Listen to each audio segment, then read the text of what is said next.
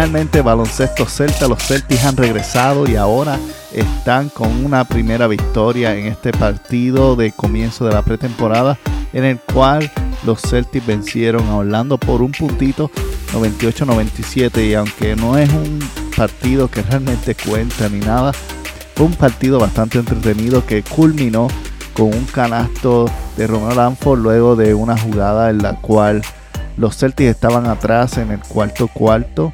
Básicamente todo el partido lo, lo estuvieron atrás persiguiendo a los Magic. Y Aaron Smith ah, puso el equipo en sus hombros junto a Pritchard. Y luego de eso, eh, al final, Romeo Lanford con una jugada heroica en el cual roba el balón y luego le pasa el pase a Pritchard y Pritchard se la devuelve a Romeo y Romeo encesta el canasto abajo por dos puntos con solamente 6 segundos de partido y los Celtics terminan victoriosos celebrando en buena nota y por qué este a pesar de que este partido no cuenta es importante porque los ponen en una posición en la cual se sienten bien entrando a la temporada. Tú ves a un equipo como Orlando que es un equipo que en los últimos años está bastante acostumbrado a perder. Y ellos vinieron a jugar con todo. Realmente los, los Magic estaban dando un esfuerzo de serie regular y cuidado sí casi de playoff. Ellos querían ganar ese partido y se estaban jugando como tal. Y el hecho de que poniendo tanto esfuerzo no pudieron ganarle a los Celtics, que estaban realmente no jugando con muy, muy, muy esforzoso, estaban jugando muy fácil. Realmente todo el partido estaban jugando como de pretemporada, practicando, haciendo pases malos.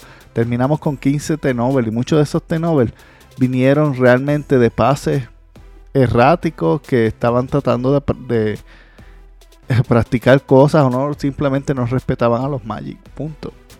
Los Magic, yo creo que luego de esta derrota, que aunque no parece significativa, lo es para ellos porque empiezan una nota negativa. Yo creo que los Magic este año van a tener muchas derrotas y ya desde ahora predigo que van de camino a tratar de agarrar uno de los primeros tres picks en la próxima, en la próxima temporada. El récord de ellos no se ve muy prometedor, el equipo no se ve muy, muy bueno porque nuevamente digo, dando todo lo mejor en cierta manera, jugando realmente con deseos de ganar contra un equipo que simplemente estaba practicando y el equipo de los Celtics aún así les sacó el juego al final. Y con una tercera unidad no se ve muy prometedor para Orlando. Pero vamos a hablar de los Celtics que eso es lo que tú quieres escuchar y a eso es lo que te has conectado y descargado este podcast o lo estás escuchando en cualquiera de tus plataformas favoritas sea Apple Podcast, Google Podcast eh, Spotify o cualquiera de las diferentes plataformas estás escuchando. Gracias por eso. Suscríbete si no te has suscrito. Vamos a hablar del partido 98-97. Terminó el marcador donde vimos a los Jay que fueron los que jugaron más minutos en el partido. Jalen jugó 26 y Jason jugó 25 que marca lo, lo que había dicho Udoka al principio del, del partido o en, la entrevista preinicial en la cual él mencionó que él quería mantener a, a, a los Jay en menos de 25 minutos. Excedió a Jalen por un minuto. Así que yo asumo que en el próximo partido de pretemporada, cuando jueguen el día 9 contra los Raptors, va a ser algo similar. Los Jay no van a jugar más de 25 minutos. Y van a tratar de darle más tiempo a los diferentes jugadores para ver qué es lo que hay. Um, entre los líderes de minutos, luego de Brown y Tatum, el, otro que jugó más minutos fue Marco Small y Josh Richardson, que jugaron 23 y 24 respectivamente. Y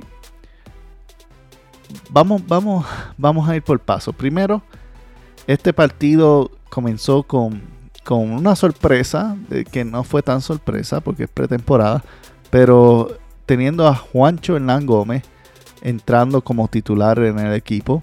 Y la razón por la cual Juancho comenzó como titular, según Udoka, fue porque ya habían visto lo suficiente sobre Al Hofford y querían probar algo diferente. En otras palabras, suena que Al Hofford ya tiene la posición de titular ganada, de cierta manera, y no lo culpo porque se vio bien rejuvenecido, pero Juancho Hernán Gómez,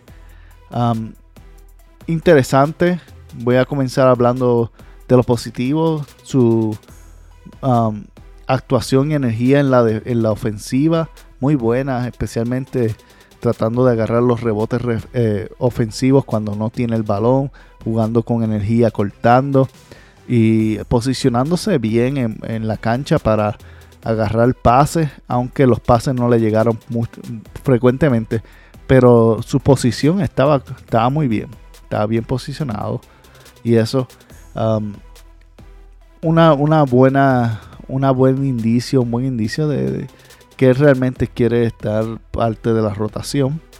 Lo que me, no digo que me desagradó, porque realmente soy, soy honesto, no, no le he prestado mucha atención a Juancho en Gómez jugando cuando estaba en los Timberwolves ni, ni en Denver. Pero Juancho defensivamente está muy lento. No tan lento como en Scanter, pero estaba lento para la posición que tenía que defender y en muchas ocasiones el jugador de que él estaba defendiendo se estaba yendo solo o estaba tirando solo porque Guancho tomaba mucho tiempo, un poco más de tiempo en llegar a la posición defensiva, defensiva que tenía que llegar. Estaba un paso más lento. Ahora, eso quién sabe, puede cambiar, puede mejorar según vaya aprendiendo el sistema de, de Udoka y, y, el sistema defensivo de los Celtics pues puede ser que mejore, quién sabe. Ahora yo honestamente no lo veo como titular, aunque le tomó esa, esa posición este, en este partido. Vamos a ver en el próximo partido a quién comienzan junto a los que yo pienso que ya están designados, que son Robert Williams, Marcos Mal, Jason Taylor y Jalen Brown. Entonces, la sorpresa, Juancho terminó con 6 puntos, uno de ellos fue eh, un remate y los otros creo que fueron tiros libres. Tiene un buen tiro libre, eso sí. Hay que reconocer, el tiro se veía bien cómodo, bien cómodo, bien directo. Su tiro libre a mí eh, se veía que tiene buena práctica. Que tú le puedes confiar tirar un tiro libre. No falló ninguno de 4-4. Mientras tanto, las primeras tres sustituciones de Udoka fueron eh, Richardson, fue um, Schroeder y fue Al Hofford que entraron y sustituyeron a Jalen Brown, Robert Williams y sustituyó a Juancho. Y entró, um, se quedaron ellos con Jalen y Smart. Y estaban jugando bien, el, ritmo aumentó cuando entró Schroeder. Um, Schroeder eh, es un jugador bastante dinámico, pero ah, no es un tirador. No es un tirador igual que Richardson, un genio defensivo.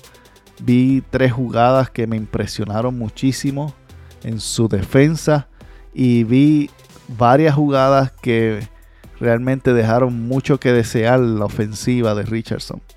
Especialmente cuando ambos, voy a hablar primero de Richardson y después de, um, de Schroeder, pero Richardson en varias ocasiones pasó tiros abiertos de tres para buscar un tiro de medio rango y el tiro de medio rango se veía peor que, la, que si hubiese atentado el tiro de tres.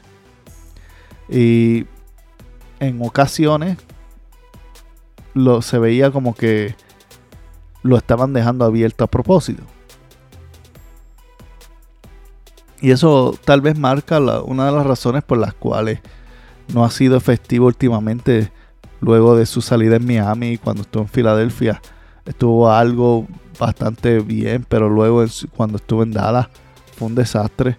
Y parte debe ser eso, que tiene que haber algo con su tiro, que o lo está acelerando o algo pero Richardson, en mi opinión, debe limitar los tiros de medio campo como está haciendo. Si tienes el tiro abierto de tres, échalo si no lo vas a tirar. O penetra a la pintura o pasa el balón. No te vayas al medio de la eh, a forzar un tiro de medio rango. Que es una, una posición mala, mala. Y no estaba fallando ni siquiera cerca del canasto. Eran fallos malos. De que el balón estaba corriendo para, para lugares que son difíciles de agarrar tiros ofensivos. Entonces, um, Richardson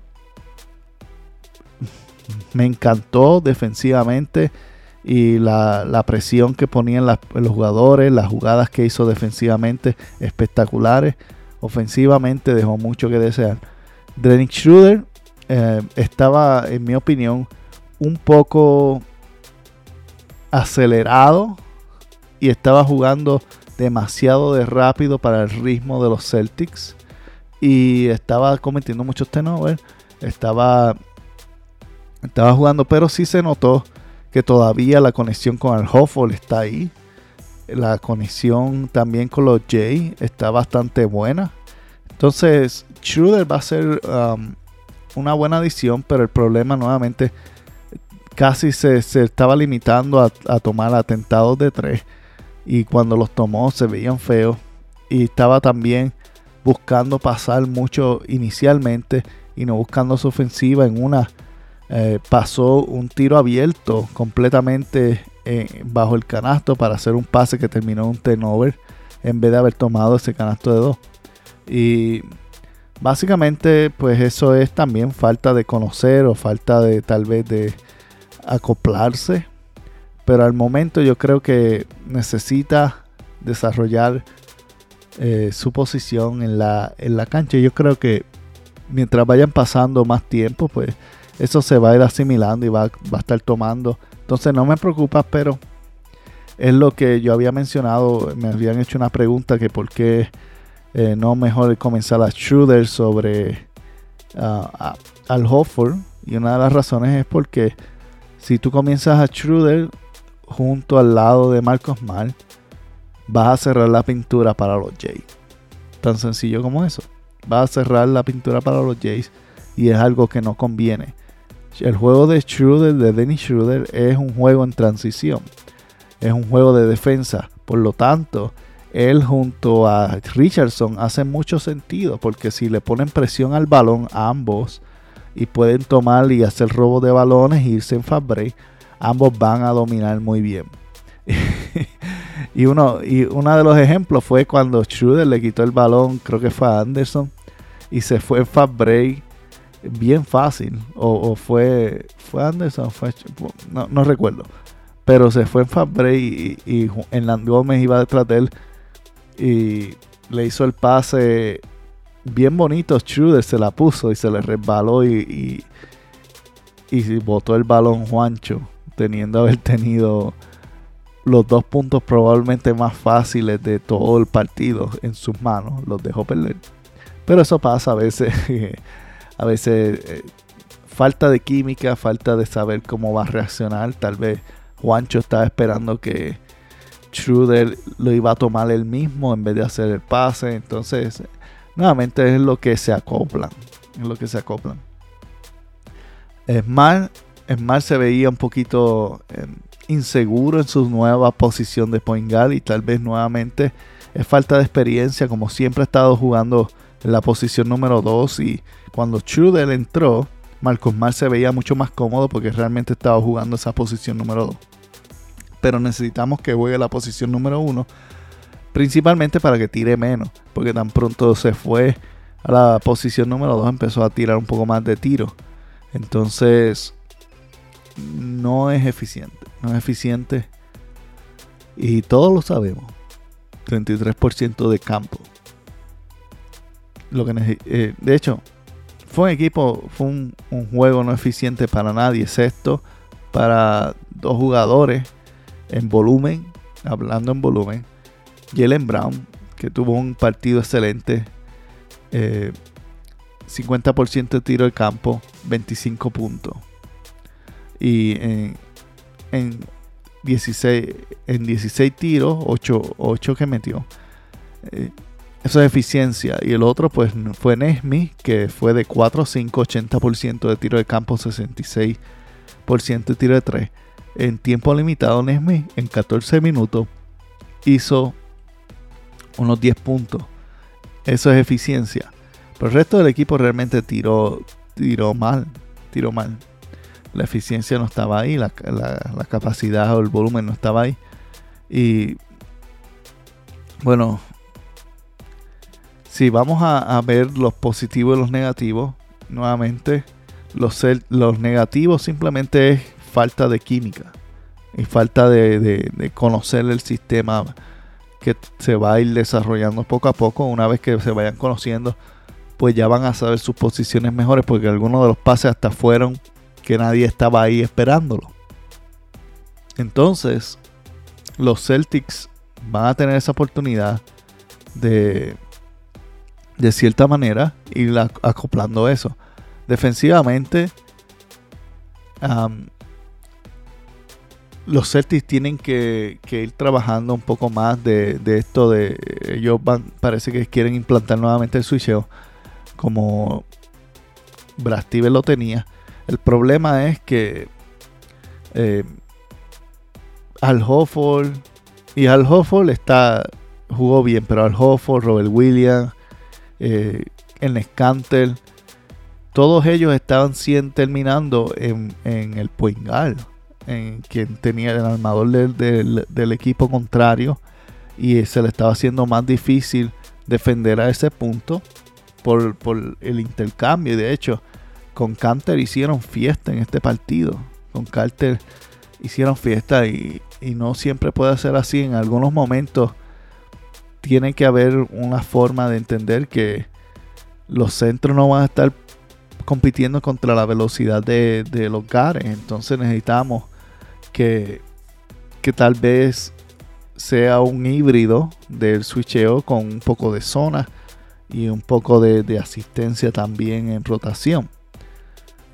Pero es algo nuevamente que es el primer partido de pretemporada. Es algo que va a ir cambiando y obviamente un, dirigente no va a tirar todo, todos sus secretos al principio. Especialmente eh, el hecho de que Udoka es alguien que es experimentado, eh, ambos en la liga y como dirigente. Va a ir poco a poco añadiendo cosas y dejando algunas cosas específicamente para cuando hagan, haya momentos que sea necesario tenerlo. Entonces, igual que al final, um, por ejemplo, tenía a Canter estuvo básicamente casi todo el cuarto cuarto. Y en la última jugada, una vez que por fin tomaron la delantera, que fue una jugada defensiva, eh, sustituyó a Canter por Grant Williams, que no fue la gran cosa, pero estuvo ahí presente y tuvo una, una otra jugada buena. Pero realmente Grant Williams eh, sigue siendo Grant Williams, independientemente pero lo sustituyó para tener un poco más de versatilidad y velocidad. Porque si no, iban a tomar a, a Scantel y le iban a hacer otro pick and roll y, hubiésemos perdido el partido, pues solamente estábamos abajo por arriba por uno. Pero en ese caso, es lo que la defensa tiene que cuidarse un poco, eh, ir mejorando que no, siempre pueden estar terminando los centros defendiendo a los armadores. Es, mi, es mi opinión. En cuestión de Jalen, que estaba hablando hace un rato, volviendo a él, eh, una de las cosas que más me sobresaltó sobre él es que se veía bastante atlético. No solamente flaco, sino con más energía. Aunque me preocupó cuando se empezó a agarrar la muñeca por, un golpe que le dieron. Y esperemos que, esa muñeca no le, no le vaya a dar problema en la temporada. O que hagan algo para mantenerle tal vez algún tipo de, de protector o algo en ese brazo. Porque se notó que, que le molestaba. Se notó que le molestaba. Y y eso, eso me preocupa. Pero nuevamente se ve bien atlético. Eh, la jugada que hizo con Jason, que le hizo el puente aéreo, muy hermosa esa jugada.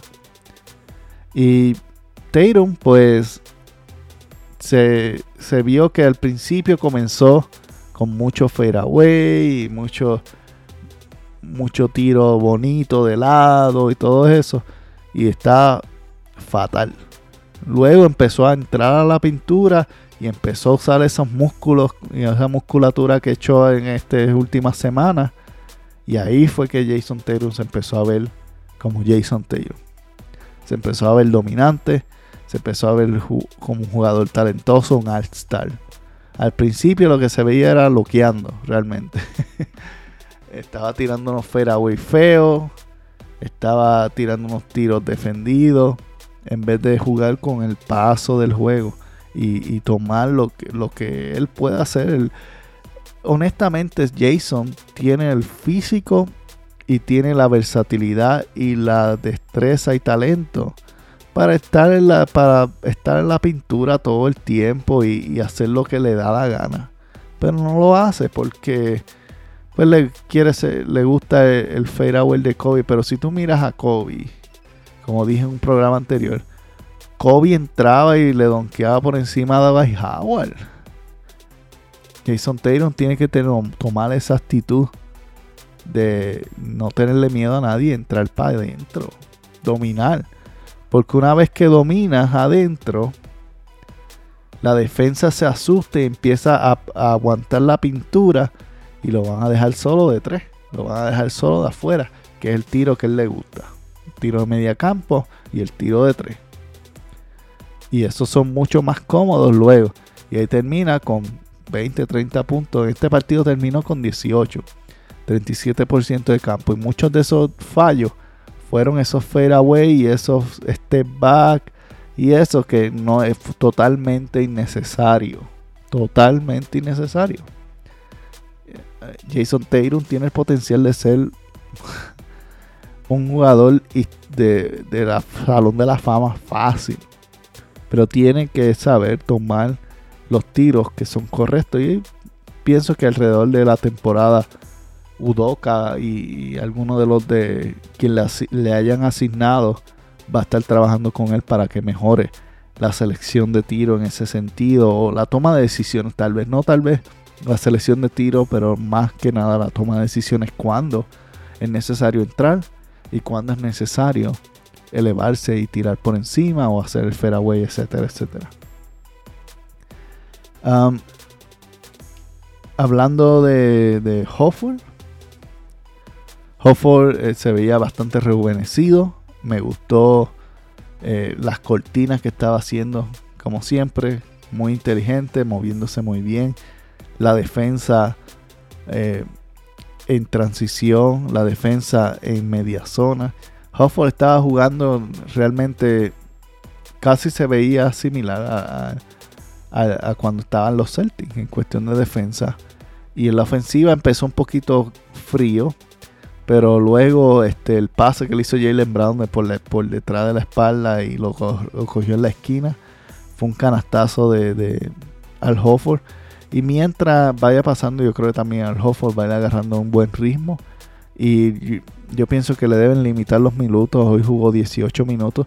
Para mí que ese es el rango que deben mantenerlo para que esté fresco para la postemporada. Que lo jueguen entre 18 y 22 minutos lo más por, por partido que lo dejen comenzar y tal vez cerrar y un poquito entre medio, pero que, no lo, exploten.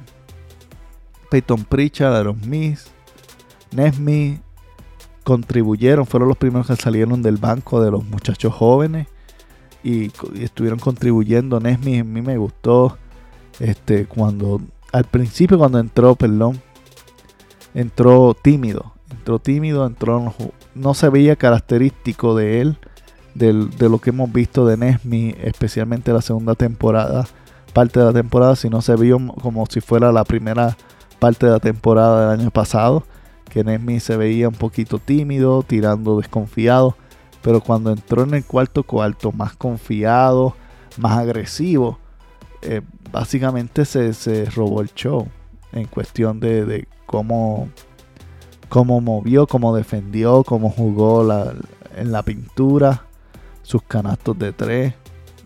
Muy, muy buena, muy buena presentación yo creo que Nesmi y Pritchard van a jugar un papel bien importante porque realmente son los únicos tiradores que tenemos. Si ponemos a ver eh, si hay una falta en este equipo o una falla en el equipo, es que realmente no hay tiradores. Hay buenos jugadores, muy buenos jugadores, especialmente defensivamente. Va a ser una gran ventaja y nos va a mantener en juegos bastante pegados. Pero ofensivamente no tenemos tiradores excepto fuera de Pritchard y Nesmi, verdaderos tiradores. Sí, eh, Juancho puede tirar de vez en cuando.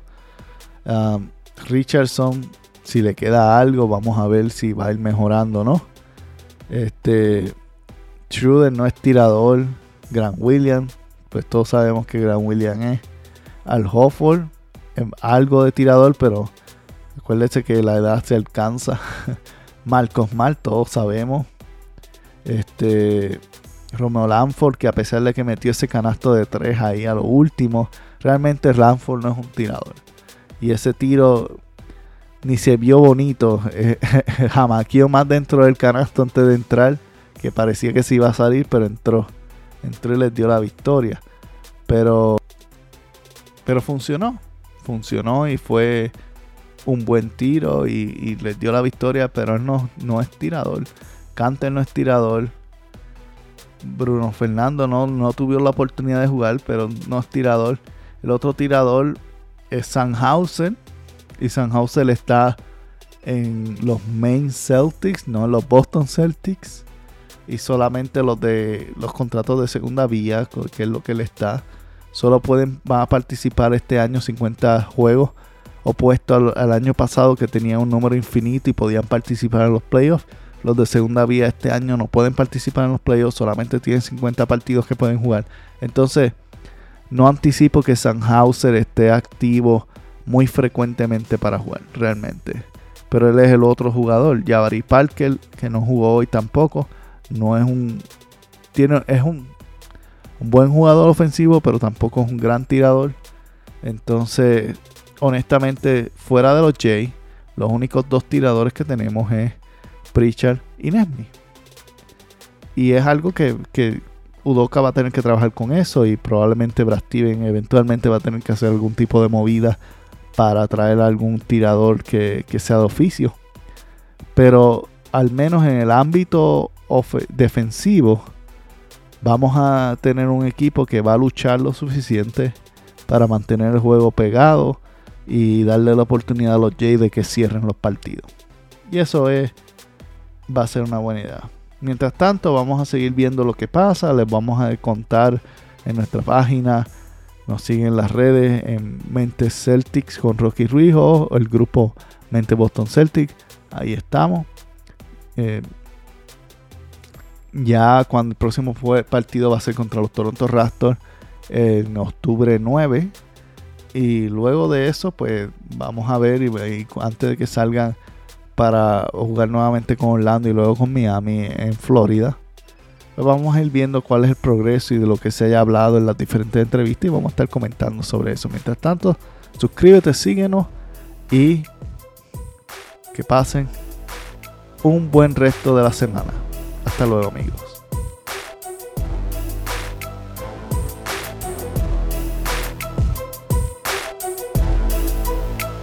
Si te gustó este programa, recuerda que te puedes suscribir donde quiera que lo descargaste o donde quiera que lo escuchaste, a FM, tu plataforma de podcast favorita. Y también ah, recuerda suscribirte a nuestro Facebook, seguirnos en Mentes Celtics con Rocky Ruiz o a través de nuestro grupo Mentes Boston Celtics. Te esperamos en el próximo episodio y compártelo con alguien más.